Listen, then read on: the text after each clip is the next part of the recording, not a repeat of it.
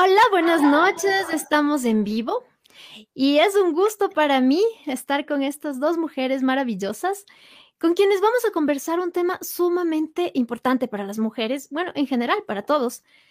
Pero considero que en esta época es básico ir desmitificando las cosas alrededor del divorcio. Así que bienvenidas Gaby, bienvenida Vero.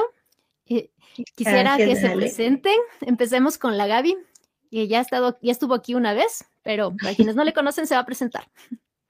Muchas gracias, Dale. Sí, realmente para mí es un gusto siempre compartir este espacio, hablar de temas bastante importantes que creo que eh, sí son parte de, de lo que nosotros podemos vivir. Algunos hemos experimentado, otras personas no, pero creo que más allá de, de vivirlo, es importante conocer eh, para tener una, una opinión crítica, ¿no? Que podamos tener argumentos, sea a favor o en contra, pero siempre eh, abriendo nuestras mentes, sobre todo, abriendo nuestros oídos a, a, experiencias de quienes hemos pasado por esto. Gracias, Gaby. Y también está con nosotros la Vero Valdés. Bienvenida, Vero. Nos gustaría que te presentes. Hola Ale, hola Gaby, hola Sapuncio, buenas noches con todas, con todes. Eh, como dijo Ale, soy Verónica Valdés. Eh, el divorcio. Para mí fue eh, un trabajo de hormiga, fue una gran conquista en la historia de mi vida y creo que es importante esa desmitificar que el divorcio es un fracaso porque para algunas, para algunos es una gran victoria. Y creo que eso es la bandera que ahora trato de, enarbolar siempre que puedo, decirles que no, no, es un fracaso, que siempre hay que tratar de ser felices sin, sin cumplir a veces lo que la sociedad nos impone. Muchas gracias, Vero. Gracias por, por acompañarnos esta noche a ambas. Bueno, aquí también eh, está nuestro querido Saponcio. Saponcio, hoy tienes prohibido hablar demasiado, así que solamente se va a presentar por el momento. Hola, yo soy Saponcio Falocracio. Soy la mascota de la comunidad del sapo azul. Y vine aquí porque cuando sea grande yo quiero ser divorciado.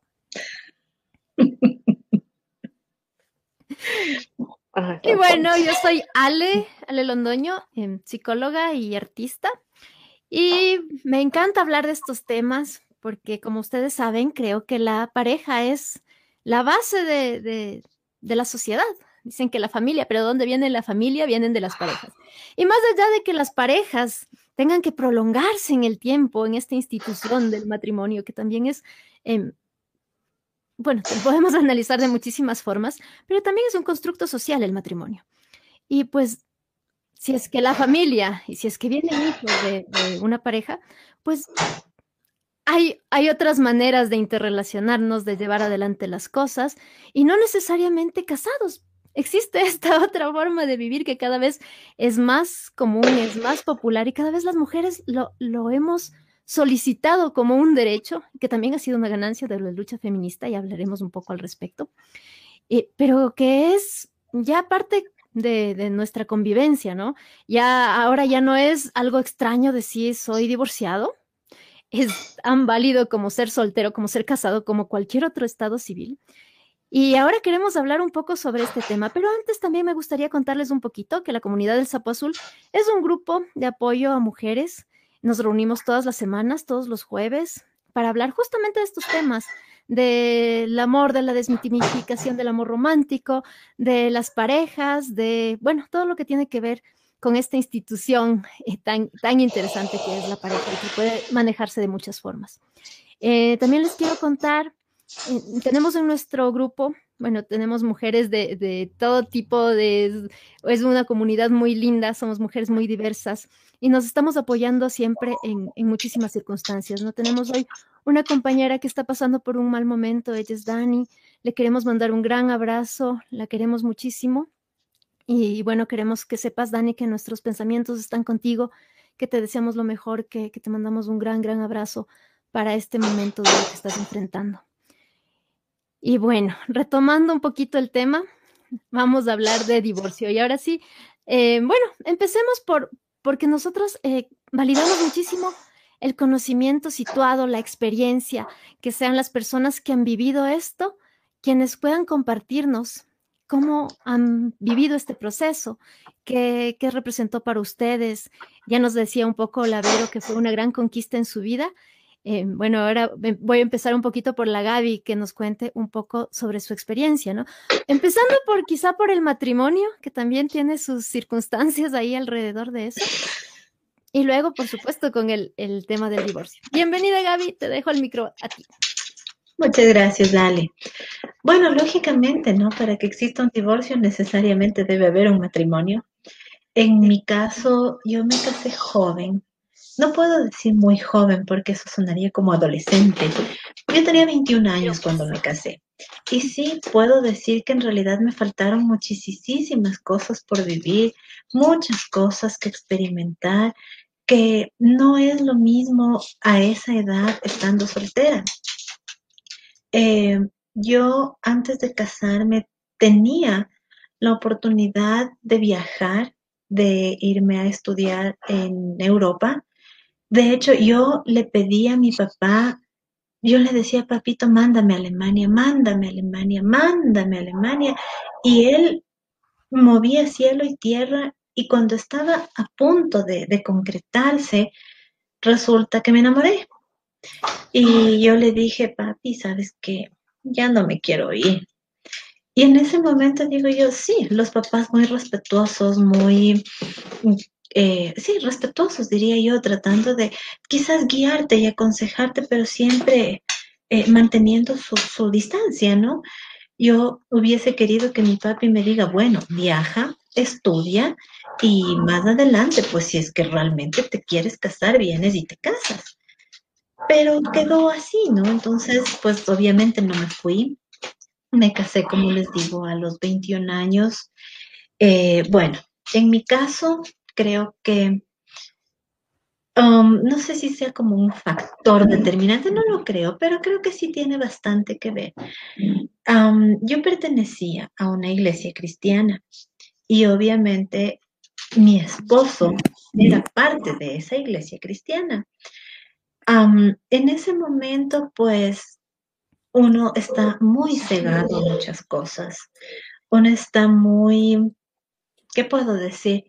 Como muy enseguecido por las cosas que en esta iglesia me enseñaron a mí. Con esto no quiero decir que las iglesias sean malas ni que a uno le lavan el cerebro, sino que creo que uno también tiene como esa falta de conocimiento de otras cosas y tú permites que lo que te dicen sea parte de ti. Yo creo que si cada uno eh, decide practicar una religión, está pues en su total derecho, ¿no? Pero en el momento que empiezan a querer controlar tu vida, uno debe ponerse muy, muy atento y decir no. Así de sencillo, decir no. Lo cual no era mi caso. En mi caso, yo no pude decir no. Y yo estaba, de hecho, pero convencidísima de que eso era lo que yo quería. Yo quería casarme con esta persona que era pastor. Y yo quería, y yo decía, wow, voy a ser la esposa del pastor. Esa era como mi meta más grande. al, al ser bastante joven, eso implicaba para mí como dejar de lado muchas cosas. Eh, justamente yo analizaba todo esto y, y me ponía a pensar, durante el tiempo que yo estuve clavadísima de cabeza con esto de la, de la iglesia, mi familia quedó a un lado, mis amigos eran exclusivamente de la iglesia, eh, me distancié muchísimo de gente que es mi familia, gente que debería ser cercana, pero a mí no me importaba, para mí eso era lo máximo. Y eso me doy cuenta ahora, muchísimos años después de, de haber pasado eso que a veces digo, sí, son cosas que uno tiene que experimentar para darse cuenta de lo que realmente tenemos. obviamente yo me casé con el pastor. eh, teníamos nuestras reuniones en la iglesia, teníamos todo así como una vida bastante curuchupa, si es que se le puede dar algún término bien criollo y, que, se, pueda ser entendido, ¿no? Pensar en hacer cosas propias de, la edad en la que yo estaba, 20, 25 años, en el que uno piensa, sí, de pronto no en vivir la vida loca, pero tener un poco más de vida social, de salir, de conocer, de experimentar, de estudiar inclusive, era como muy limitante, al punto que alguna vez conversaba yo con, con el pastor principal, digamos, de la iglesia, y yo le decía, bueno, yo quiero terminar mi carrera, porque yo no había terminado mi carrera, y él me dijo, no, tú no deberías estudiar una carrera, tú deberías estudiar teología. En ese momento fue como ya una chispita, ¿no? A ver, o sea, ¿por qué no? Yo quiero, es mi meta personal. Al final, bueno, sí, terminé mi carrera, lógicamente, yo soy docente, eh, me encanta lo que hago, pero en ese momento era como que no, la esposa del pastor tiene que dedicarse a la iglesia. Y fue ahí cuando yo dije, pero es que yo no quiero, yo no quiero dedicarme a la iglesia. Yo estudié por algo. A mí me encanta mi profesión. A mí me encanta ser maestra. Yo no me veo haciendo otra cosa. O sea, y yo hablaba con en ese entonces mi esposo y le decía, bueno, o sea, ¿quieres que yo vaya a la iglesia? Yo voy a la iglesia. Pero no me pidas que yo me haga cargo de absolutamente nada porque yo no quiero. Entonces, eso ya fue como motivo de, de discusiones, de peleas y etcétera. Más adelante, pues decidimos ya tener nuestro hijo. Eh, yo le había dicho que el momento que yo me quede embarazado, que, que mi hijo nazca, yo iba a dejar de trabajar para dedicarme a él. Fue un tiempo sumamente complicado, porque no es que en esta iglesia precisamente eh, mi esposo en esa época ganaba un soldazo. No era ni el básico. Entonces, obviamente, problemas económicos traen discusiones en la pareja y traen cuestionamientos que iban haciéndose un poco más grandes cada vez al ver que no podíamos solventar las necesidades básicas. Entonces yo le dije, bueno, voy a volver a trabajar, no podemos estar así. Cuando yo regreso a trabajar, lógicamente, no, yo, veía un ambiente totalmente diferente, tenía compañeros, compañeras, hablábamos, era, wow, un mundo detrás de la iglesia, un mundo fuera de la iglesia, el que yo no había vivido. Y fue algo que, lógico, a mí me hizo falta. En ese momento, en esa época que yo pasé clavada en la iglesia y metida de cabeza, conocer estas otras cosas era como, wow, qué diferente obviamente, cuando tú trabajas, tu trabajo conlleva otras responsabilidades. No creo que existe un trabajo donde tú te dedicas ocho horas al día y se acabó y te olvidaste. Creo que todos damos un poquito más y parte de eso era lo que yo daba también en mi trabajo. Eso ya nos empezó a traer problemas. Entonces, eh, era como que pero tú pasas metida en el trabajo, pero es que te llaman los fines de semana, pero es que te quedas en las tardes. Yo decía, bueno, sí, es trabajo. Y no lo voy a dejar. Porque primero me gusta lo que hago y segundo necesitamos el dinero. Punto, se eh, como eso ya fue producto de, ¿qué, ¿qué puedo decir? Uno podría pensar que uno se está dedicando a otras cosas también, ¿no? No es que quedas trabajando o con quién te quedas trabajando. Y eso se prestó para decir en efecto, y con quién te quedas, y por qué te quedas, y quién te llama, y por qué te llama. Es mi trabajo. Si yo no escondo nada, contesto una llamada telefónica y así, ¿sabes qué? Hay que hacer esto, bla, bla, bla, ok, nos vemos mañana, punto. Pero no, no, no era como una, ¿qué puedo decir? Algo creíble. Eh, así que bueno, empezamos a discutir todos los días, a pelear todos los días. No nos importaba si mi hijo estaba ahí presente. Y yo dije, bueno, lo siento mucho, pero yo ya no puedo estar así. Se acabó. No puedo más, no puedo más. Yo no voy a dejar de trabajar, yo no voy a volver a esa iglesia. Yo no. De hecho, nos votaron de la iglesia antes de valga la, valga el comentario y el corte comercial. Entonces, ¿de qué sirvió enseguecerse y trabajar por la iglesia si al final nos dieron la espalda y a nadie le importó que nos quedábamos en la calle? Entonces, fue todo eso, ¿no? Que fue alimentando, alimentando esos conflictos que al final yo dije, no, no puedo más, se acabó, yo no puedo esto.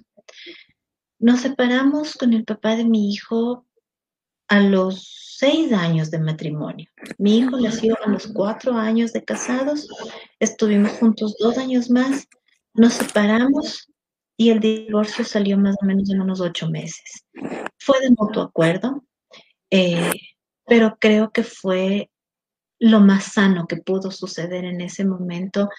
Y justamente como yo comentaba con, con Ale antes de comenzar la reunión, yo me di cuenta que al casarme tan joven, o joven de pronto, no tan joven, yo me casé por las razones equivocadas. Y eso llegué a, concluirlo muchos años, incluso después de divorciada. Y resulta que como yo me casé en este ambiente tan cerrado, en este ambiente tan ah, limitante, yo saqué la conclusión de que yo me casé por darle celos a la ex de mi ex esposa. O sea, no, fue como una competencia entre las dos. Y a la final fue como, ah, mira, yo me casé con él. Y después, ah, mira, yo me divorcié de él. Entonces no, no tiene como, no tiene un, un fundamento y nadie está para decirte en ese momento, piensa bien, seguro que esto quieres, anda, viaja y estudia y después regresas y te casas. Porque como les comentaba hace un momento, creo que sí, el respeto a, tus decisiones, a tu espacio, a tu intimidad, pues primó sobre todo. Eh, creo que el divorcio fue no la salida, no la escapatoria, sino que fue, en mi caso, el retomar mi rumbo, el retomar lo que yo debía haber hecho en esa época y no lo pude hacer. El retomar, como les decía, no vivir la vida loca, sino poder estudiar, poder prepararme, poder ver por mí y por las cosas que en ese momento no pude hacer y que desgraciadamente pues en un matrimonio no hubiera encontrado ese apoyo que uno esperaría de la pareja. Entonces, creo que, como digo, no fue una salida, sino un retomar mi rumbo. Eso es lo que yo les puedo compartir. Muchas gracias, Gaby. Y bueno, antes de, comentar un poquito esta historia que nos has compartido, quiero darle la bienvenida a Pauli, que al fin se pudo conectar y estamos muy contentos de recibirla. Hola, Pauli. Hola, sí, llegué tarde, pero llegué. Entonces andaba así como terminando una llamada, tratando de conectarme. La computadora olió el miedo que tenía ese momento y se quedó ahí trabada. Y yo decía, pero aquí estoy. Nada más bien, muchas gracias y no, chévere, chévere poderme haberme juntado para compartir estos, estos momentitos aquí chéveres. Muchas gracias, Pauli. Qué, qué bonito tenerte aquí con, con, nosotras. Y bueno, Beatriz también estaba invitada, se conectó un momentito, pero creo que tiene problemas de conexión. Beatriz, si nos estás oyendo, te extrañamos, te amamos, por favor. Si puedes, sal corriendo al cyber más cercano y júntate a esta reunión, que siempre te, que te extrañamos mucho y te queremos en estos espacios. Y bueno, eh, estábamos justo conversando de este tema tan importante que es el divorcio, importante sobre todo las mujeres que somos quienes más estamos solicitando en los últimos años eh, justo esto, esta posibilidad de dar por terminada una relación. Y bueno, creo que tiene muchísimos factores alrededor, empezando porque a las mujeres nos pintan la idea de una familia, que un matrimonio, que, que, todo va a ser maravilloso, que es hermoso estar casada y, ya estando ahí, pues muchas veces no es tal cual nos, nos han encamado el asunto. Eh, la historia de Gaby es algo muy interesante porque tiene varios factores yo quisiera analizar. También le quisiera pedir a la, no sé si es a la Pauli la Gaby, que suena de vez en cuando como un cable o algo así. No sé. Quien no esté escuchando es porque ahí, es porque ahí lo suena. Tiene el, el, yo sí escucho. Entonces no soy yo. Entonces, ¿quién será por los audífonos? Por si acaso voy a apagarme yo la. ok. Y si no, me avisan si es que es mi micro el que está sonando así. Y bueno, retomemos un poquito el, tema de, de, Gaby, porque eh, justo su historia a mí me, me, recuerda un poquito al caso de Juliana Campoverde, que, bueno, ya sabemos que eh, fue un, caso muy doloroso, que todavía sentimos que no se ha hecho del todo justicia, pero que también parte de una situación en una iglesia con esto no queremos satanizar a las iglesias, por, favor. Eh, entendemos que hay muchísimas eh, comunidades religiosas que, están trabajando por su comunidad porque en realidad quieren transmitir un, mensaje positivo, un mensaje de amor. Y, las respetamos muchísimo. Sin embargo, eso no, no quita que haya ciertas personas que se aprovechan de su posición de poder en estos espacios y manipulan a las personas o tratan de, inducirlas a tomar ciertas decisiones, a tomar ciertas eh, acciones, como, como yo siento que fue el caso de Gaby. Porque bueno, para quienes no conocen, Gaby, Gaby y yo tenemos una, larga historia, ya que somos primas. Entonces, em, el poder estar ahí de, primera mano, porque de alguna forma presencié un poco esta historia que nos compartió, y, recuerdo, no sé si te acuerdas, Gaby, de cuando nos contabas todo esto de que eh, alguien decía que sí, que tuvo un sueño profético alguna cosa, de que decía que tú debías, estabas destinada a casarte con esta persona. Y tenías 16 años cuando empezaron a meterte estos, estos cuentos, ¿no? Em, y claro, una niña tan, tan joven, sin mayor experiencia, enamorada de esta persona, pues era muy, muy susceptible de, de caer en este tipo de manipulaciones. Eh, sin embargo, es algo muy, muy positivo el que pues ninguna decisión eh, tiene que ser para nada una, una condena si es que no estamos eh, felices en cualquier circunstancia que fuere, pues tenemos esta posibilidad de decir muchas gracias por todas las experiencias, por lo compartido, por lo aprendido, pero por amor a mí, por amor a ti, sigamos por nuestros caminos cada uno. Así que muchísimas gracias, Gaby, por, por esta historia.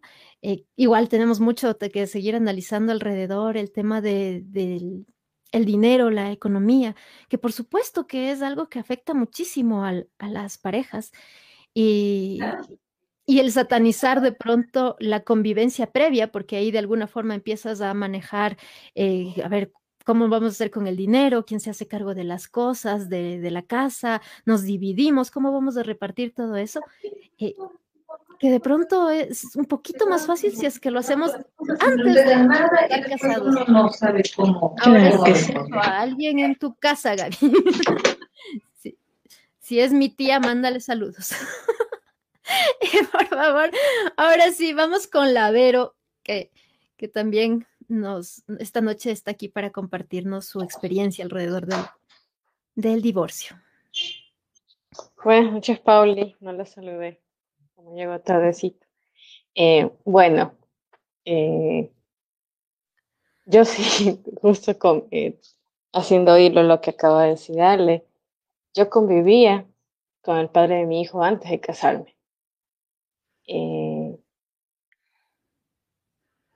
pero escuchando a Gaby, creo que todo radica en esa, en esa idealización o romantización falsa que le damos al amor, al matrimonio. Eh, soy feminista desde hace poco tiempo, van a ser recién un año. Yo no quiero ingresar. Hola, hola, eh, eh, y esto del feminismo me ha ayudado mucho a ver desde otra perspectiva la vida y, el, mi recorrido. Y creo que em, eso de, ser las mujeres anegadas, que lo dejamos todo por amor, pero por amor al resto, no por amor a nosotras mismas.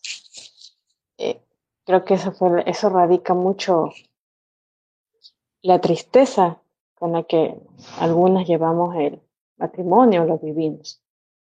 Eh, en mi caso yo, se podría decir, me rejunté, como dicen en, mi, en mis barrios, eh, a los 24 años porque quedé embarazada, porque no podía cargar con ese peso de ser madre soltera, porque yo sabiendo eh, que no era el ideal, que no era el ideal en responsabilidad, podría decir, económica y social, yo igual quería que formar ese hogar a toda costa. Y cometí ese error de forzar las cosas con mucho amor. Yo no dudo del cariño que él me haya tenido en su tiempo. Y nos juntamos a vivir a pesar de todo y a pesar de todos, porque también mucho influyó la familia. Yo soy de la costa y él es de la sierra. Entonces, era como que ya desde ahí se cometió un pecado de la sociedad. Eh, pero bueno, todo ya cambió desde que nació mi hijo. A mí se me fue el amor completamente al ver la dejadez en cumplir con sus obligaciones, porque yo dejé todo en Guayaquil. Dejé mi trabajo, dejé mi familia, dejé mis amigos, dejé mi carrera, todo, todo por ir tras él. Él vive en Riobamba se lo fui a, vivir a Riobamba. Y me acuerdo que, que mi mamá me preguntaba, ¿estás segura? Y le decía, sí, porque yo le quiero dar un hogar a mi hijo. O sea, mi respuesta no era porque lo amo, porque vamos a sacar adelante este, este proyecto. Simplemente sí decía por darle un hogar a mi hijo. Y bueno, todo fue empeorando con el tiempo, porque yo quería retomar mis estudios. Eh, y ahí comenzaron los celos, eh, las crisis de celos súper fuertes. Comenzó la violencia física y psicológica. Eh, mi hijo estaba muy chiquito y espero que nunca se acuerde, pero fue testigo de, algunos de estos episodios que aún así yo soportaba porque tenía una dependencia económica. Al yo dejar todo por él, no pensé en eso, en qué hacía si me iba mal. No tenía ese plan B. Y también la vergüenza de regresar a mi casa, como decían, como el chavo del 8, con el rabo.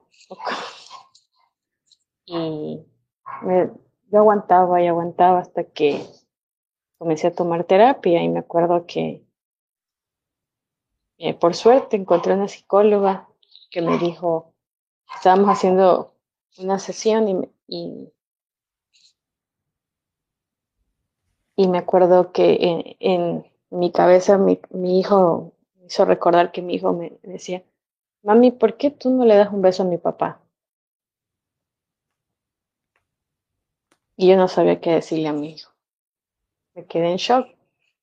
Entonces, la psicóloga dijo, tú quieres que tu hijo viva eso, que crea que el matrimonio es eso. El matrimonio simplemente es como un contrato que te une a alguien para que los demás, para que la sociedad esté feliz.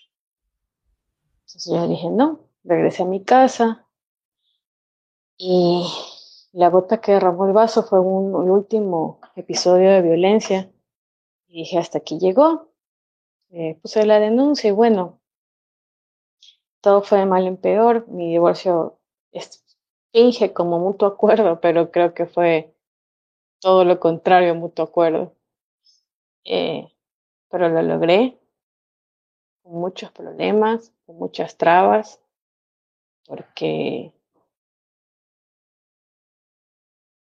porque también el hecho de estar en Riobamba y vivir sola, me, en ese, sola, en ese momento sola con mi hijo, eh, sin mucho dinero, eh, se me obstaculizaba mucho eh, todo lo que es el, el aparataje judicial, que es muy caro.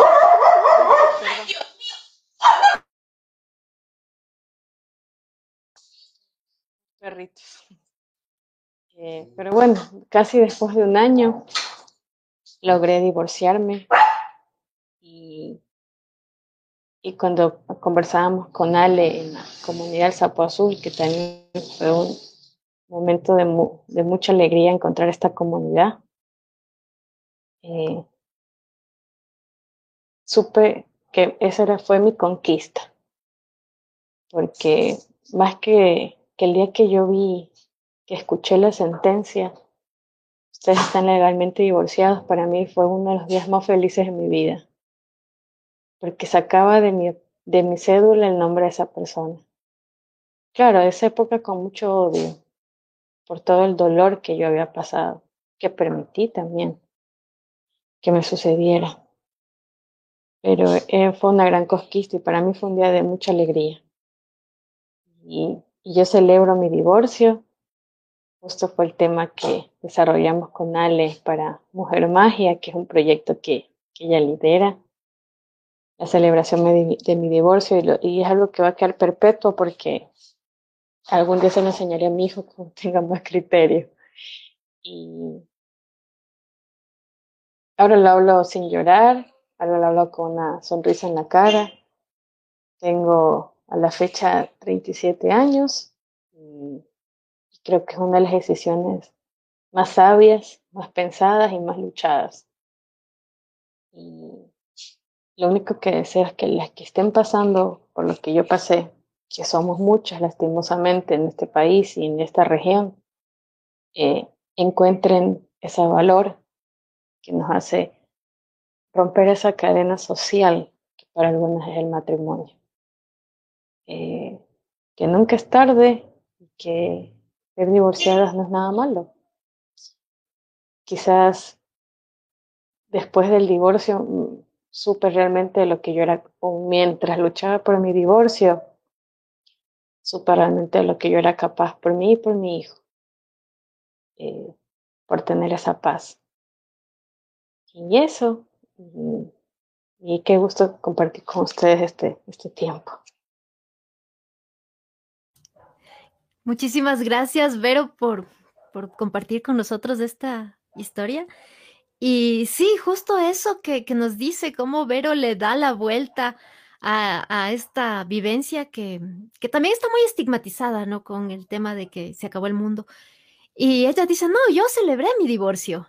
Y justo fue, como ella decía, lo que trabajamos en Mujer Magia. De pasito les cuento, Mujer Magia Transformando el Dolor en Arte.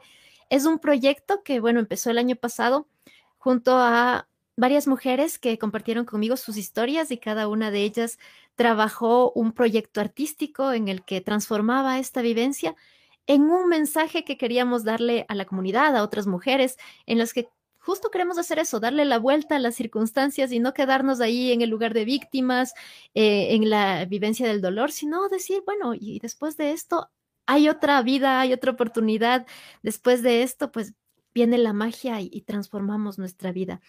Y, es muy bonito escucharle a Vero cómo ella eh, le da una nueva connotación, le da una relectura a esta, esta vivencia y dice, sí, es una, es una celebración. Y eh, me acuerdo de la Vero que nos decía, eh, yo festejo esa fecha como si fuera un cumpleaños, porque es como la, la celebración de mi libertad.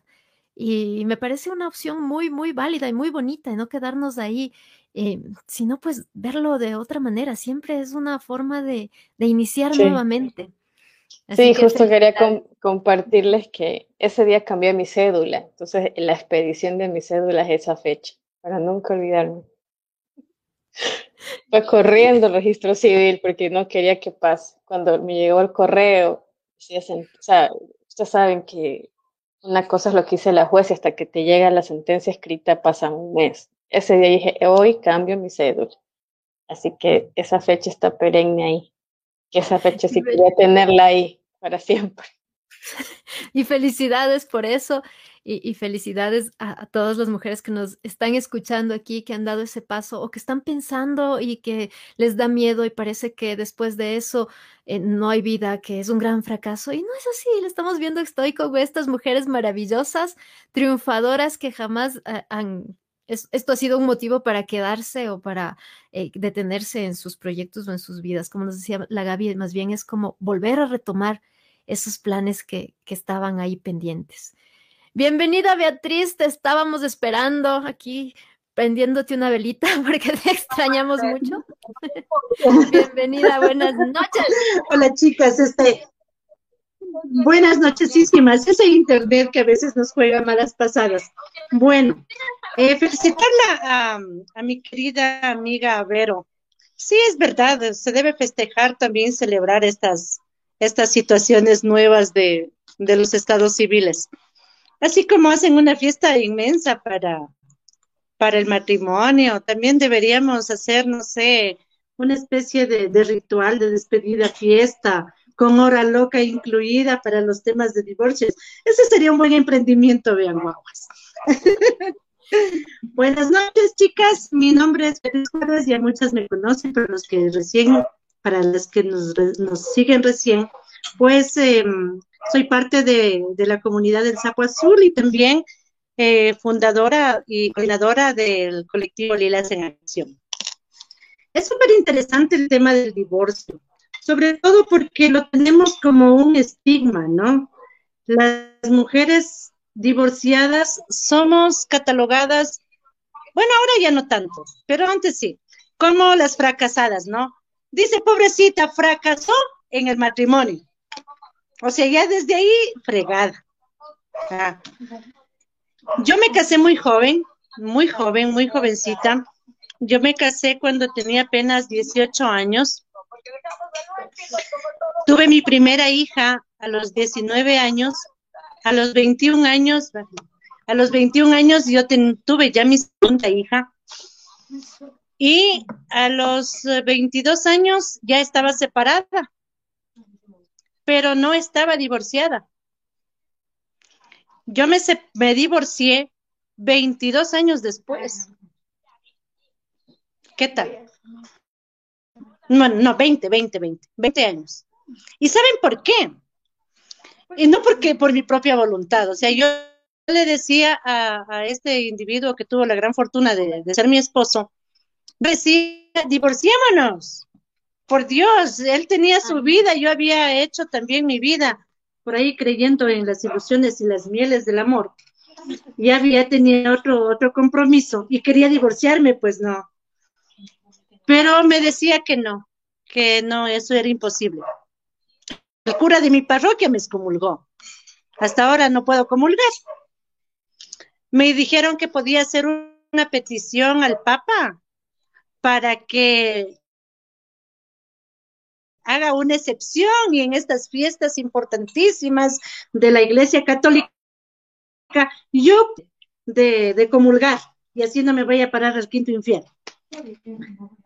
Pero entre esas y las otras, mm, eh, se demoró muchísimo tiempo en divorciarse. Yo le pedía que, nos divorciamos, nos divorciáramos y él me decía que no, que eso es pecado. Imposible. ¿Cómo te vas a divorciar si es pecado? Te casaste por la iglesia, te casaste por el civil y no, no, no, no puede ser eso posible. Recién hace dos años quise eh, ingresar los documentos para que me divorcien de la iglesia. Pero como eso es un, un, relajo, mejor yo voy a hacer una apostasía. Eso era más práctico para mí. La apostasía es que yo renuncio a mi creencia católica. Y con esta, pues renuncio a todos los, beneficios que me ha dado el ser eh, bautizada,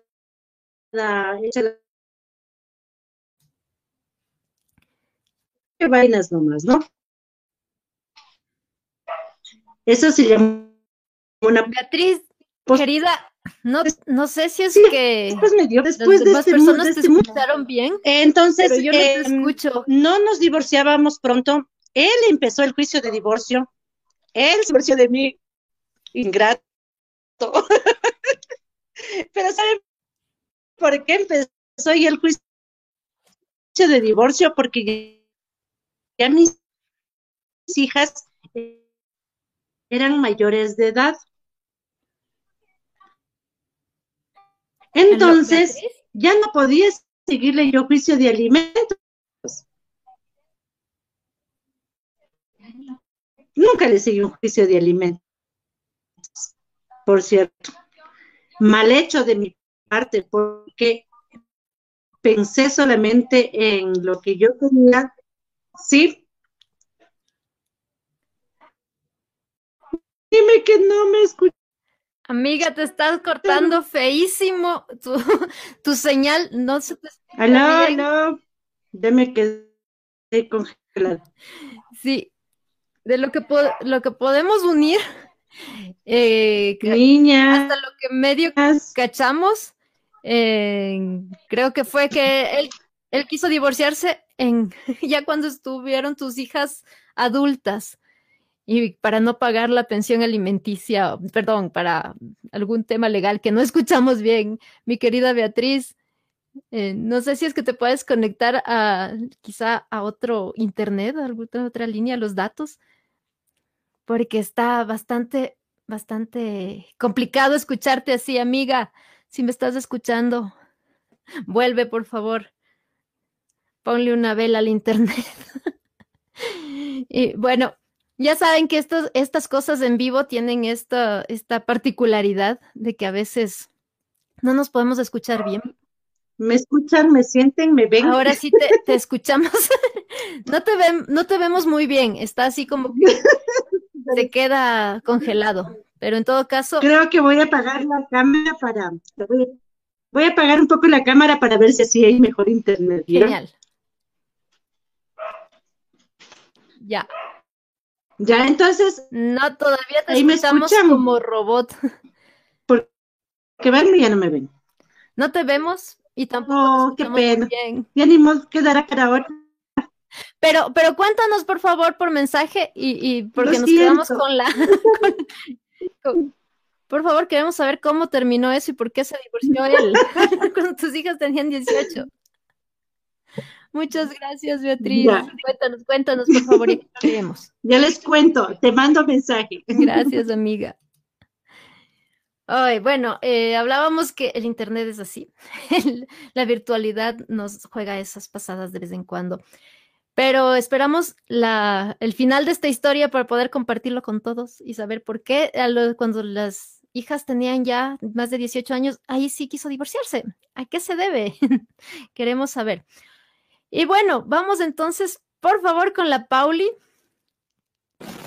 Aquí estoy. Sí, es tu, es tu audio el que suena súper raro. Es el mío. Ya, ahí, mientras no te muevas, te quedes quietita. Ya, así. entonces procuraré estar así, quieta. Solo moveré mis labios, ¿no? Así como. Perfecto, así te escucho. Como muñeco de ventríloco. ya, este, bueno, a ver, yo qué les cuento. Creo que eh, a, diferencia de, del resto de, casos que hemos escuchado, yo me casé a los 27 años, cuando se suponía que ya tenemos como cierta madurez, ¿no?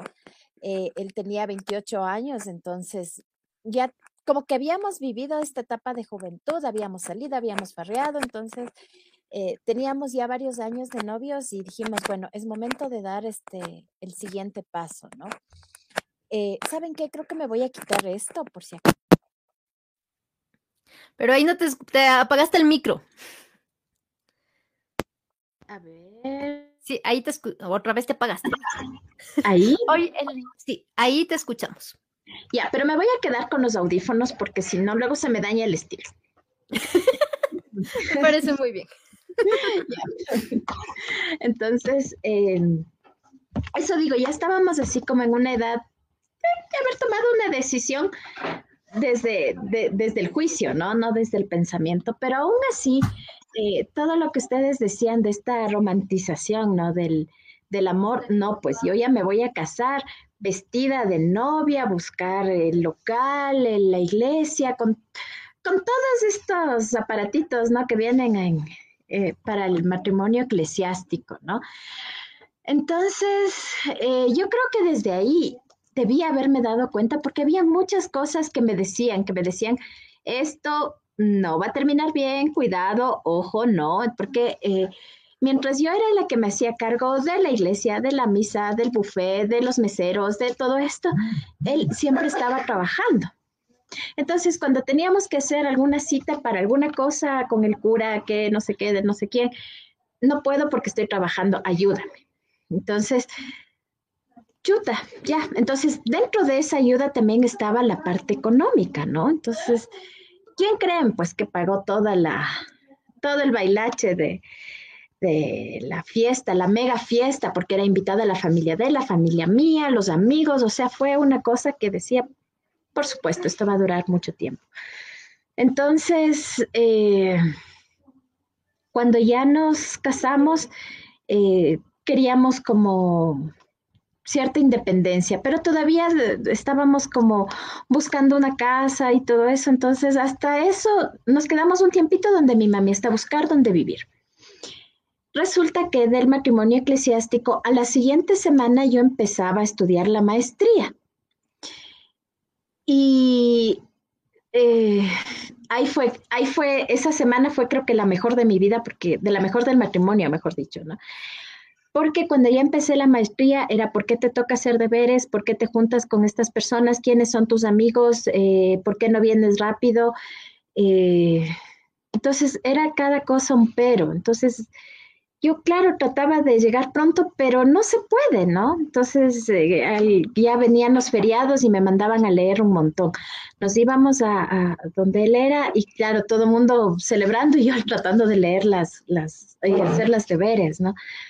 Entonces eso yo creo que también llevó a un quiebre con la familia, porque yo no era el modelo de mujer que ellos esperaban, ¿no? Entonces, eh, qué sé yo, la familia, las mujeres de su familia eran las mujeres que trabajaban, pero llegaban a ver la tarea de los niños, a preparar la merienda, a esperar que lleguen eh, los hombres eh, trabajadores, a servirles las pantuflitas, no sé qué.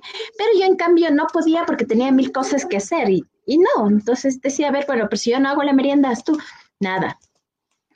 Entonces, yo creo que sí, ahí fue como este quiebre familiar, ¿no? Yo no era abnegada, no era el modelo que él esperaba. Entonces, eh, creo que, bueno, eh, incluso con, con, temas, qué sé yo, de, de, viajes, ¿no? Entonces, él siempre me cancelaba porque estaba trabajando. Entonces, la idea era que él siempre trabajaba. Y yo, a pesar de trabajar y tener todo lo, la parte económica a mi cargo, resultaba que yo era como la que siempre tenía que ir cediendo, ¿ya? En mi caso, por ejemplo, eh, lo fuerte de la, de la casa, los gastos y todo, eh, los asumía yo. Y creo que fue muy malo no haber conversado antes eh, sobre cómo nos íbamos a manejar. Entonces, en ese sentido, yo creo que se hizo como muy cómodo, ¿no? Entonces, porque nunca faltaba nada, o sea, faltaba algo, yo a pesar de haberle dicho que compre tal cosa, tal cosa, si él no compraba, no importaba, yo compraba después. Entonces, eh, esta comodidad también nos llevó a, quedarnos más tiempo en la casa de mi mami. Cuando por fin logramos independizarnos en, una casa por Carapungo, eh, yo intenté ser esa mujer que esperaban, pero no lo logré. Y no lo logré porque una trabaja, una se cansa, estaba estudiando, habían otras cosas que quería hacer y no eran precisamente atender la casa. Entonces ahí empezamos también como con, con, los problemas, ¿no? Eh, en ese tiempo después, bueno, ya acabé la maestría y me quedé embarazada por situaciones de salud, me tocó, nos tocó regresar de Carapungo otra vez a la casa de mi mami. Y ahí es cuando nació mi hija. Y bueno, ya salía súper estrecho, es un departamento, entonces estábamos viviendo tres personas grandes y, un, y una bebé. Entonces a mí me empezó a, a, coger este bichito de, de la casa, quería salir, quería independizarme a un lugar donde estemos la familia, papá, mamá e hija. Y él no, no quería salir de la casa porque no tenía el dinero suficiente, porque a pesar de haber trabajado tanto, este, él siempre le ayudaba a su mamá. Entonces, no había el dinero. Y en ese tiempo yo, como ya quería salir, fue todo un drama porque le propuse hacer separación de bienes eh, conyugales para poder comprar yo.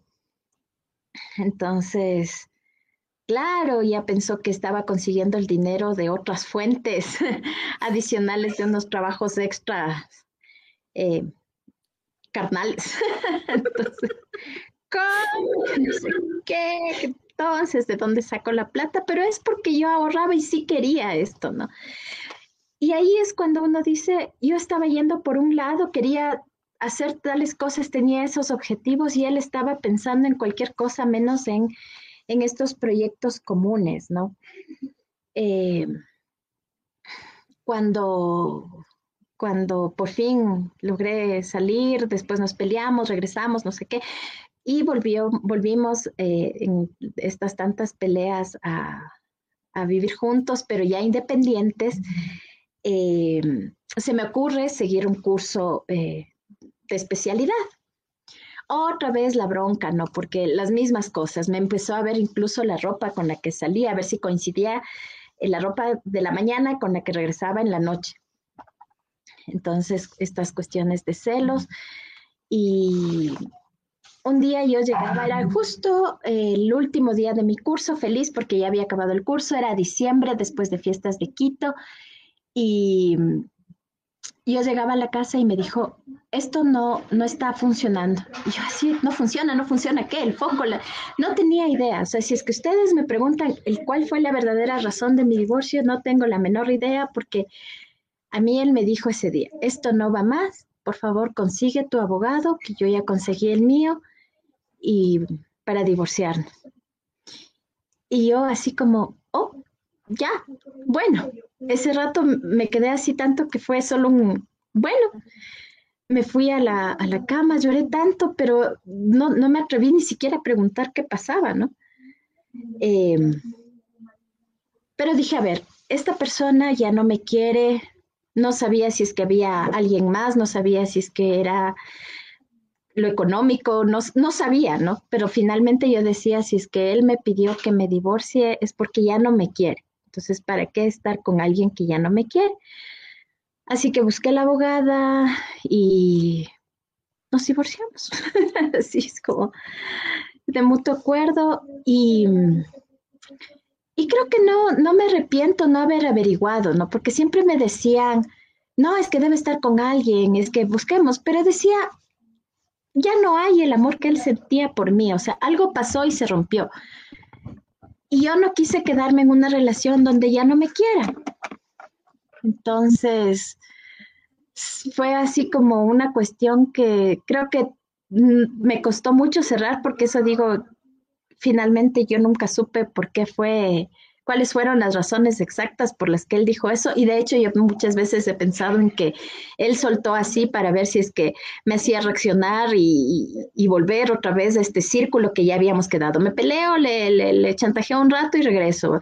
Le chantajeo otra vez y otra vez regresamos. Entonces solo que esta vez ya no, ya no fue así. Eh, nos divorciamos y creo que eso digo, me costó un montón ir cerrando esto, me costaba mucho porque yo decía, ¿cómo es que me deja con la deuda de un departamento, la, mi hija chiquitita, conseguimos un gato que también era chiquitito, hasta por él me daba así mucha pena. digo, le deja al gato también, bebé, nos deja, me deja con dos guaguas. Y, y se fue. Pero claro, es que yo no acababa de asumir que lo fuerte, lo fuerte que uno puede llegar a ser, ¿no? Entonces ahí es cuando uno dice, sí, estoy sola y vamos ahí, huepa, ¿eh? Y, y, y, vamos a salir. Y creo que realmente ha sido tan sana esa decisión, porque llegar a la casa sin ese miedo de que ya ahora, ¿por qué iremos a pelear? Y ahora, ¿será que me puse el, la chompa que no corresponde? ¿Será que ah, siempre venía pensando en qué cuál va a ser el pretexto de la pelea de esa noche. Y llegar a la casa y decir, qué tranquilidad. O sea, puedo estar como estar, nadie me está presionando, nadie me está juzgando, nadie me está diciendo cualquier cosa. Fue tan sano que dije sí, sano para, para el hogar en general, para, para los hijos, incluyéndole al gato. Eh, y, para mí fue así una paz, empecé a sentir una paz que no había sentido en años, en años. También me acuerdo que cuando ya les conté a, un amigo varón eh, sobre esto, él me decía, Alex, ¿estás segura que vas a, divorciarte? Y yo sí. Y él me decía, lo que pasa es que las mujeres, bueno, las personas que nos divorciamos, él era divorciado, eh, las personas que nos divorciamos pasamos al mercado de lo usado. ¿Sí? Entonces ya nadie nos va a tomar en serio porque ya fuimos usados y entonces es como que tenemos este estigma, pero para los hombres se nos hace más llevadero. En cambio, para las mujeres, también prepárate porque va a haber momentos en que te va a tocar afrontar que alguien te quiera sobrepasarse contigo porque eres divorciada, entonces ya pues estás necesitada, ¿no? Y creo que sí ha habido momentos en que, no sé, uno está, alguien está preguntando sobre información general en algún formulario y uno dice es divorciado y de pronto le alzan a ver y le sonríen y de pronto así como que creo que eh, todavía hay ciertas actitudes que de pronto incluso creo que a veces son hasta inconscientes para las personas que los hacen, pero las personas divorciadas sí tenemos como ciertos momentos incómodos, ¿no? Y ahí me hace acordar de mi amigo que hablaba de lo usado, que somos parte del mercado usado. Creo que no, Creo que no, porque es como uno lo maneja, ¿no? Y la forma en que, en que afronta esta nueva realidad. Y esta realidad es bonita, es de paz, es de libertad, de sentirse bien, ¿no? Con, con uno mismo. Y obviamente si uno está bien con uno, está bien con el resto. Eso, eso es lo que quería compartirles. Gracias, Pauli, qué, qué, qué fuerte esta idea, ¿no? De, que tú no tienes ni, ni ninguna, ninguna idea de lo que va a pasar y de pronto de un día para el otro te sueltan esto y cambian toda la realidad. Pero al mismo tiempo me parece muy, muy, muy importante eso de respetar el, el ya dijiste. Para mí es eso, ¿no? Ya dijiste y ya dijiste. Si luego te arrepientes, no me estés buscando porque estar en esos círculos otra vez eh, es justo lo que lleva a la violencia. E incluso cuando yo mismo, yo dije, ya voy a terminar esta relación y puede ser que mañana ya me voy, me veo en la soledad y, quiero volver, aunque sea a la fuerza, a las patadas, pero quiero volver porque no quiero estar sola y nuevamente caer en esto. Y justo lo que la Pauli nos comparte, ¿no? Es reencontrarse con, con, uno mismo y con tu casa, que sea ese lugar de paz. Yo siempre digo, la casa tiene que ser Disneylandia, ya afuera no podemos incidir mayor cosa. Hay muchísimas situaciones que no están en nuestras manos, pero al menos de la puerta para adentro, todo, todo lo que se pueda hacer para mejorar, todo lo que se pueda hacer para tener la vida que, que nos merecemos, pues vale la pena. Y bienvenida nuevamente, Beatriz. Ahora sí, voy, voy a, a mandarle mucha buena energía a ese, a ese internet para poder terminar tu historia, por favor. Ya nos mandaste algunos mensajes, pero no es lo mismo definitivamente, así que espero que puedas ahora sí comentarnos y acabarnos de contar tu, tu, historia también.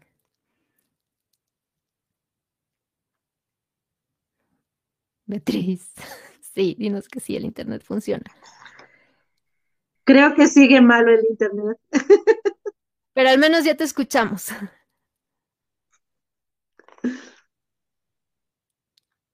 Bueno, escuchamos que llegaste.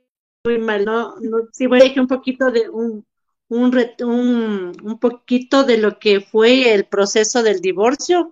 Realmente fue trámites legales que ya eran para concluir una etapa.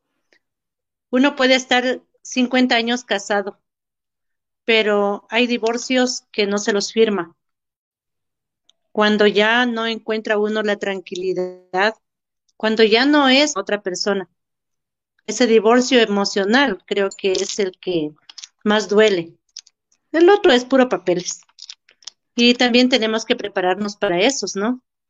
Entonces, siempre creo que hay una, una segunda oportunidad para, para estas del mercado usado, que nos ponen un sticker de disponibles.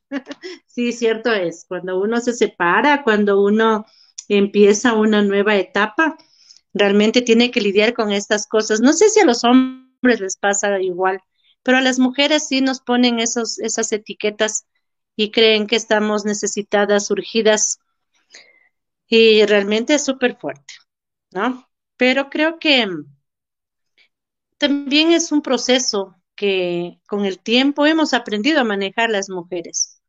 Ahora también había un concepto que dicen, ay, no, es que ahora no tienen compromiso, a la primera se separan. No, no es que no tenemos compromiso, sí sabemos. Las generaciones actuales sí saben de compromisos, pero también saben que no vale de nada quedarse en una relación por más, ah, por más años que hayan, porque también ya hemos visto cómo se han criado nuestros, o cómo han sido los hogares de nuestras abuelas, de nuestras madres. Qué difícil que ha sido el vivir divorciados emocionalmente, ¿no? Entonces sí es bastante, bastante complejo. Ahora qué bueno que tenga, que tengamos esa, esa opción de decir, bueno, hasta aquí y me voy, tanto los hombres como las mujeres. Los hombres no, yo tengo por experiencia propia, los hombres no suelen irse así nomás. Siempre esperan ser echados para ser eh, la mujer la culpable, ¿no? Y están ahí dándole largas al asunto. Tienen por fuera sus conquistas, sus romances, pero acá está la oficial, dicen, ¿no? Y muchas veces nos han lavado el cerebro y dicen, bueno, no me importa que mi esposo tenga cualquiera. Total, yo soy la oficial. Las otras son las villas y yo soy la catedral. ¡Qué bárbaro! Pero bueno, eso es bastante, bastante difícil de, de ir rompiendo, pero vamos en ese camino. Vamos informando también y siendo testimonio de que la vida no se termina por un divorcio, más bien empieza. Empieza con nuevas, con nuevas ganas, empieza con nuevos proyectos, empiezas a conocerte, a amarte, a quererte, y luego tú que, que te das cuenta tienes un círculo como el nuestro. eso es ganancia. no, te encuentras un día peleando por los derechos de otras mujeres y te encuentras un día recomendando a que no te quedes en esa en ese hogar que, que no, no, no hay que lucharlo. El amor no tiene que ser luchado, porque si no, no, no tiene sentido. ¿Te imaginas? Me parece a mí cuando dicen es que hay que luchar. Yo me veo así como esas luchadoras o luchadores de sumo. Qué bárbaro, no, mucho desgaste. mucho desgaste. No, no, el amor tiene que ser eh, correspondido, tiene que ser pleno, alegre, lleno de cosas bonitas. No que tengo que sufrir para demostrar que me merezco el amor. No, no, eso es para esas novelas feísimas que nos hacían ver. Entonces, si el, el, el divorcio, el matrimonio no es garantía de felicidad, como tampoco el divorcio es sinónimo de fracaso. Así es, chiquillas. Así que por eso yo no estoy ni casada ni me volvería a casar porque si no, no, no, mucho trámite. Ni tampoco, eh, si alguien dice me voy a casar, yo les digo, vean, se ropa, dura más, pero si ya por último es su decisión, casi. Si dicen es que me quiero divorciar, divórciese. Ya, le presento un buen abogado, invítenos a la fiesta para hacer una, una, una, una celebración como la Vero. Así nomás, chicas. Sí. Dice Saponcio a todo eso. Yo no tengo problema de ser usado. Úsenme. ¿Usado o abusado? ¿Cuál de las dos?